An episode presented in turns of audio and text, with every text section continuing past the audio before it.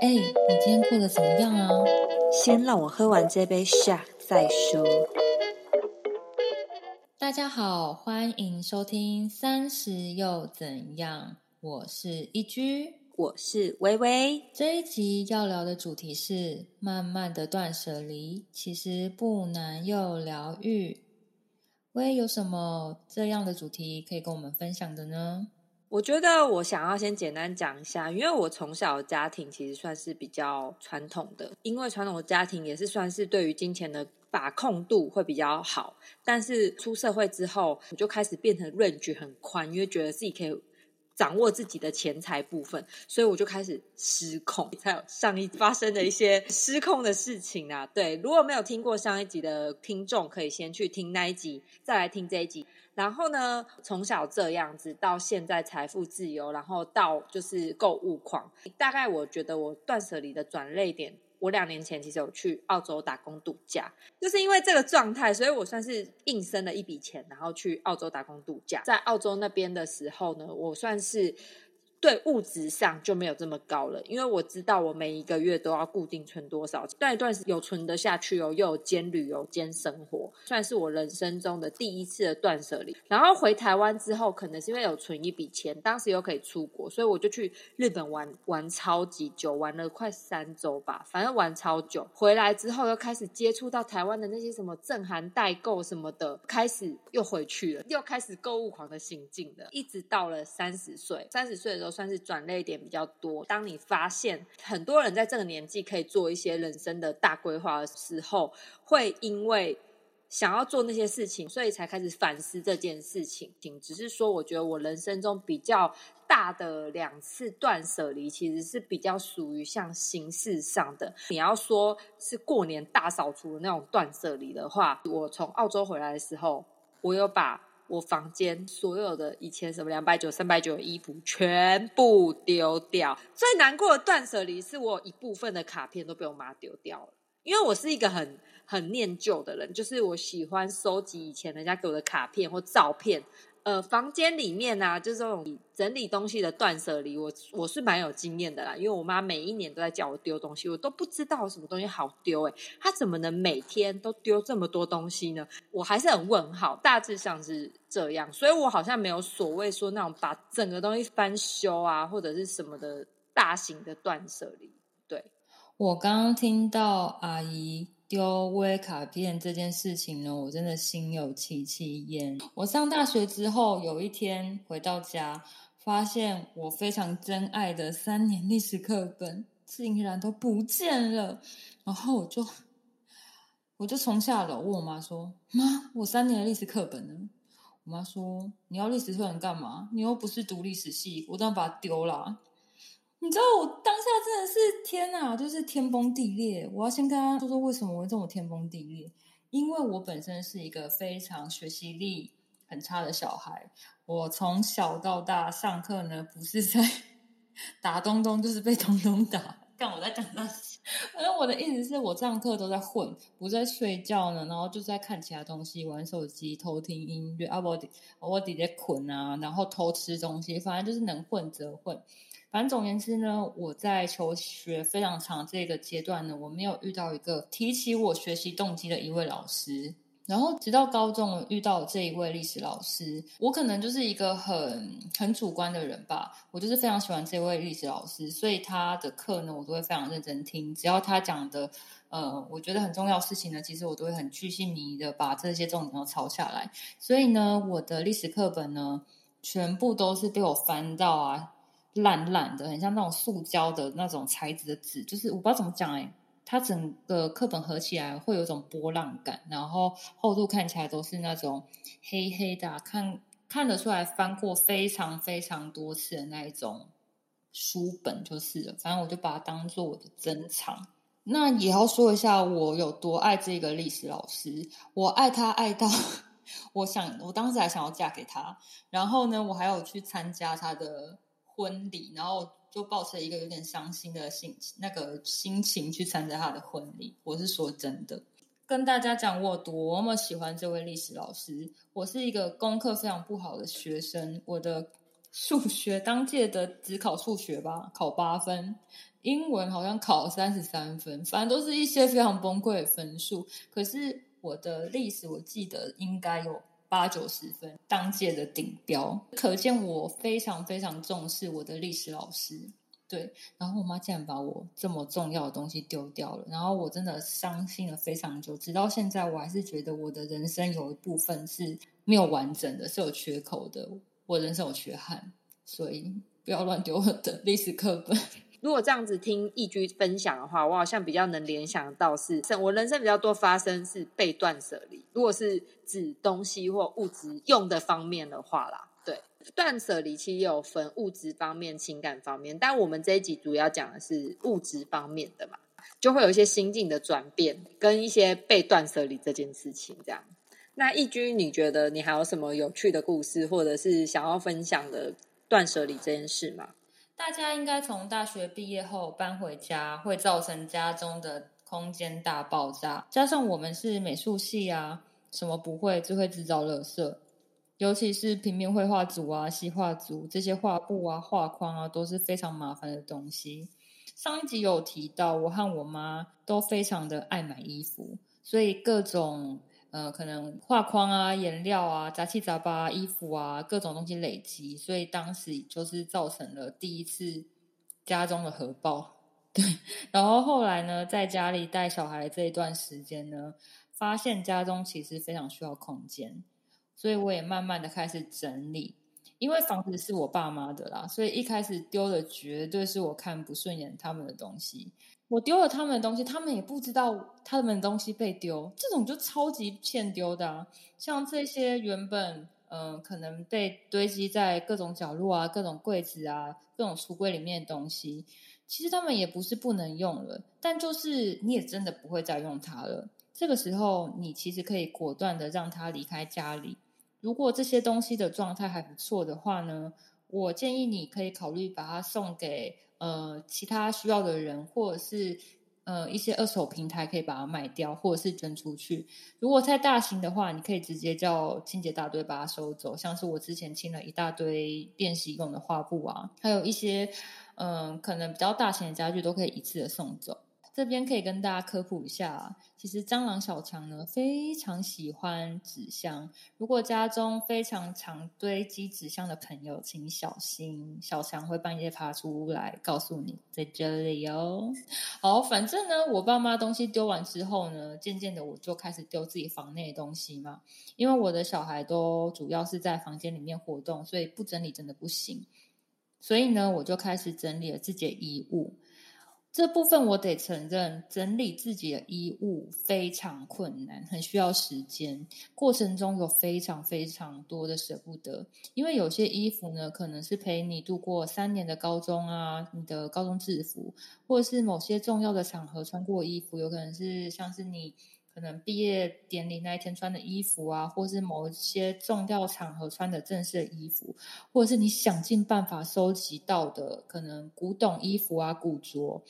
或者是嗯，你可能在欧洲香榭大道上穿的一双鞋子，你你如果真的要把它舍弃掉，我知道是非常难的，但是我可以告诉你，你可以慢慢来。比如说，你可以先区分一下你现在会穿的衣服是哪几件，你就可以站在你的衣橱前面，然后把这件衣服拿出来想一下，说：哎，我穿这一件衣服呢，上一次是什么时候？如果是三年前的话。而且又很少穿它，这个时候你可以想一下谁适合它。如果这个状态很好的话，你其实可以把它卖掉。如果你想过还是舍不得也没关系，你就再把它放回衣柜。阿 刚会不会每件都放回去？好了，就是我自己其实也度过很多很多次这种拿出来又放回去，拿出来放回去。但是我觉得这是一个很好的练习过程，没有关系，可以慢慢来。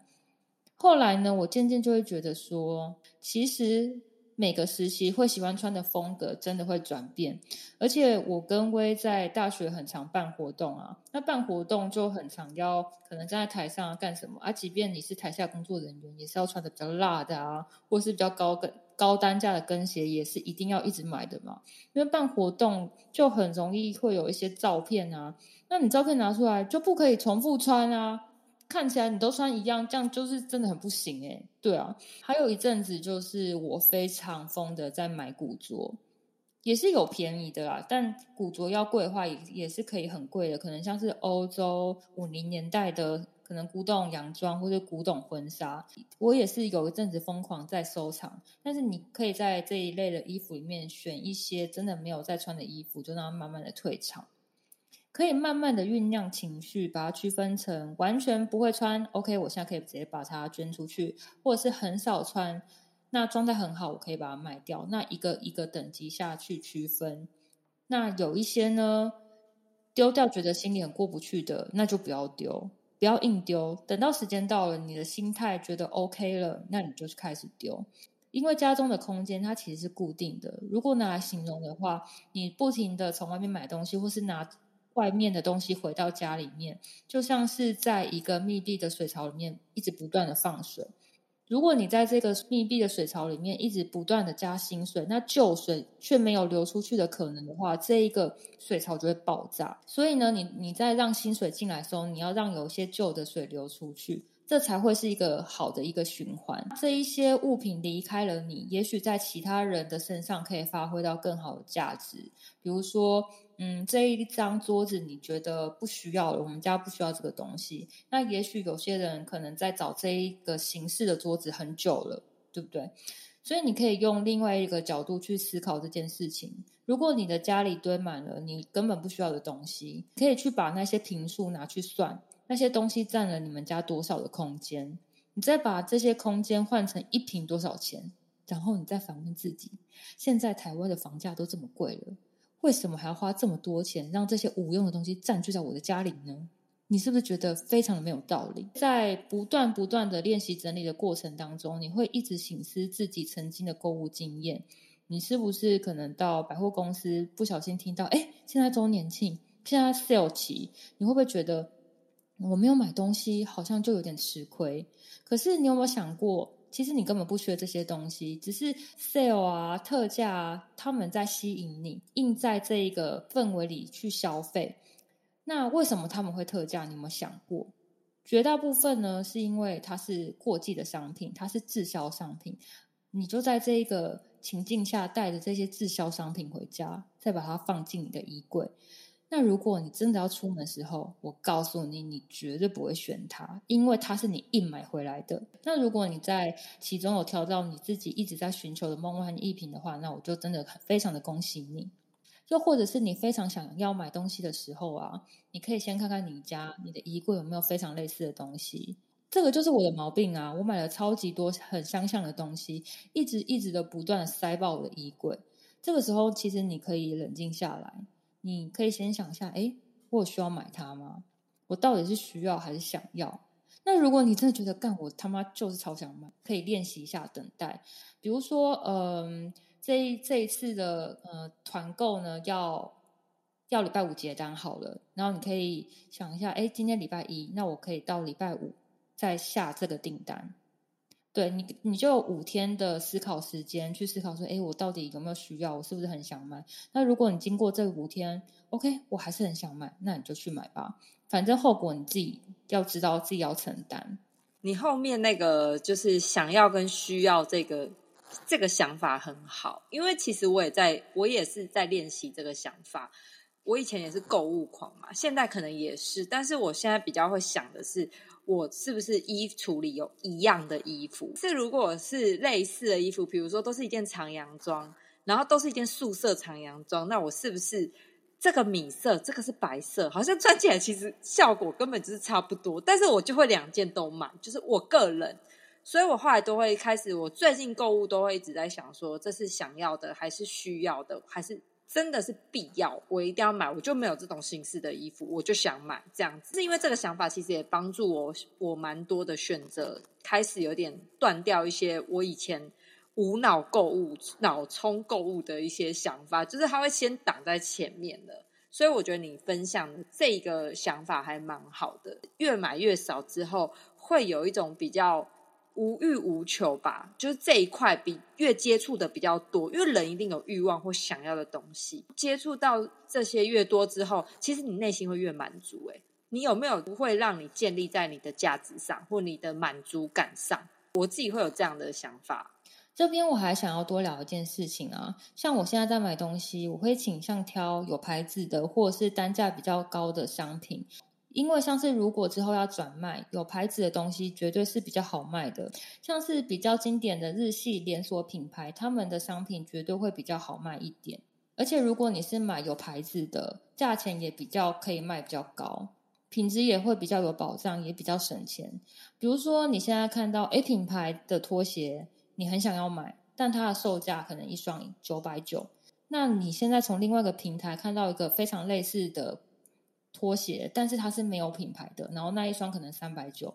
然后你想说，好吧，那我就先买个三百九来穿穿看好了。你穿一穿，发现坏了、臭了，那你还要再买一双一模一样的三百九吗？这样长期下来，你会觉得这样有比较省吗？其实真的不会诶，是不是你干脆一开始就想好说好，我就是需要这一双拖鞋？而且人有一种很奇怪的心理，如果你很想要买 A 品牌的拖鞋，然后你之后却买了其他品牌的类似款，你心里还是会一直惦记着 A 品牌的拖鞋。对于断舍离这件事情呢，如果你觉得很困难的话，那就等时间，你就慢慢来。等到时间到了，你的心态状态 OK 了，你就开始丢。希望今天讲的内容对大家是有帮助的，也希望大家觉得内容没有很垃圾。如果这样子听易居分享的话，我觉得我认为呢，对自己呃物质实际物质方面来说的话，其实大家都会过多的买太多一样的东西或类似的东西，所以最近刚好断舍离带来一股的新潮。在丢的过程中，也会有所反思。不过这件事情帮助了我们更了解自己，也更知道自己所适合的。我在网络上其实有看到一段话，也想要分享给听众。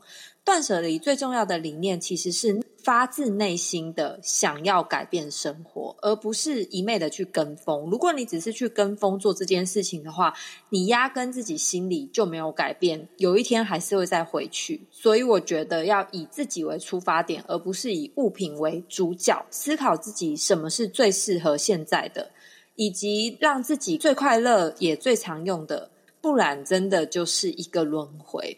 这集也不是要提倡大家一定要接受断舍离这件事情，但是真的抛开很多身外之物的时候，会发现真的是很疗愈。不过，如果你本身就是一个非常喜欢囤物的人，也没有关系。喜欢买东西，把生活弄得很丰富，也确定是自己非常想要的生活的话，完全无需改变，很好啊。你就是你，找到自己与内心的平衡，其实是最重要的。